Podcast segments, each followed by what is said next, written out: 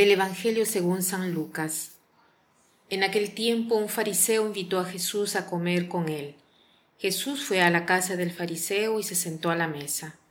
Una mujer de mala vida en aquella ciudad, cuando supo que Jesús iba a comer ese día en casa del fariseo, tomó consigo un frasco de alabastro con perfume, fue y se puso detrás de Jesús y comenzó a llorar, y con sus lágrimas bañaba sus pies los enjugó con su cabellera, los besó y los ungió con el perfume.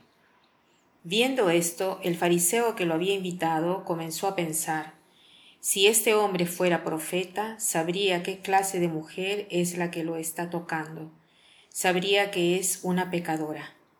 Entonces Jesús le dijo, Simón, tengo algo que decirte. El fariseo contestó, Dímelo, maestro. Él le dijo, Dos hombres le debían dinero a un prestamista. Uno le debía quinientos denarios y el otro cincuenta. Como no tenían con qué pagarle, les perdonó la deuda a los dos. ¿Cuál de ellos lo amará más? Simón le respondió, Supongo que aquel a quien le perdonó más. Entonces Jesús le dijo, Has juzgado bien. Luego, señalando a la mujer, dijo a Simón, ¿ves a esta mujer? Entré en tu casa y tú no me ofreciste agua para los pies, mientras que ella me los ha bañado con sus lágrimas y me los ha enjugado con sus cabellos. Tú no me diste el beso de saludo, ella en cambio desde que entró no ha dejado de besar mis pies.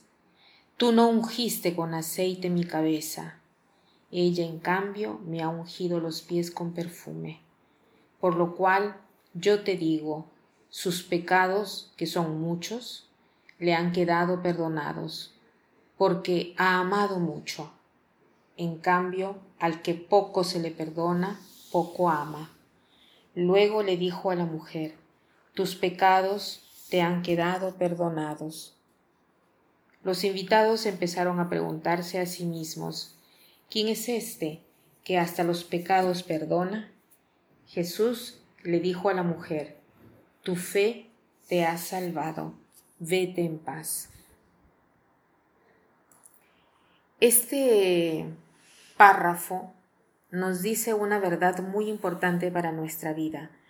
Nos dice cómo nuestra vida debe ser animada de la pasión por vivir. La pasión en todo lo que hacemos, esta mujer ha vivido en plenitud, ha vivido el pecado con pasión, pero ha vivido también la redención con pasión.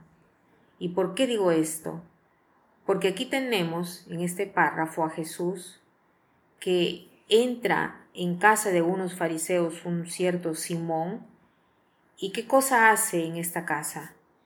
Entra una mujer que era una, una pecadora, pero ella ni siquiera se imagina lo que pueden pensar los demás.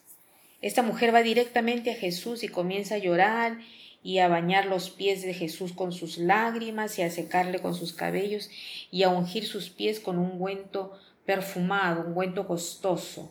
Eso hace esta mujer. Y el fariseo Simón piensa, ni siquiera sabes qué tipo es esta mujer, ni siquiera te has dado cuenta, es una mujer que tiene un, un mal trabajo. Pero Jesús, en cambio, le hace una pregunta a Simón e inmediatamente le hace entender que justo lo que había pensado, Jesús lo había ya entendido. Y Jesús le dice, según tú, hay dos deudores, uno que tiene una deuda más grande y el otro una deuda más chica. Según tú, ¿cuál de los dos amará más? ¿Al que se le ha perdonado más o al que se le ha perdonado menos? Y Simón le dice, lógicamente amará más a, aquel a quien le ha perdonado la deuda mayor. Y Jesús le dice, has juzgado bien.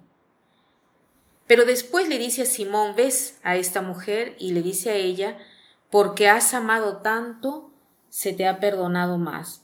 Aquí parece que hubiera una contradicción, que esta mujer ama más a Jesús y que tiene todos estos gestos de afecto hacia Jesús porque ha estado perdonada más.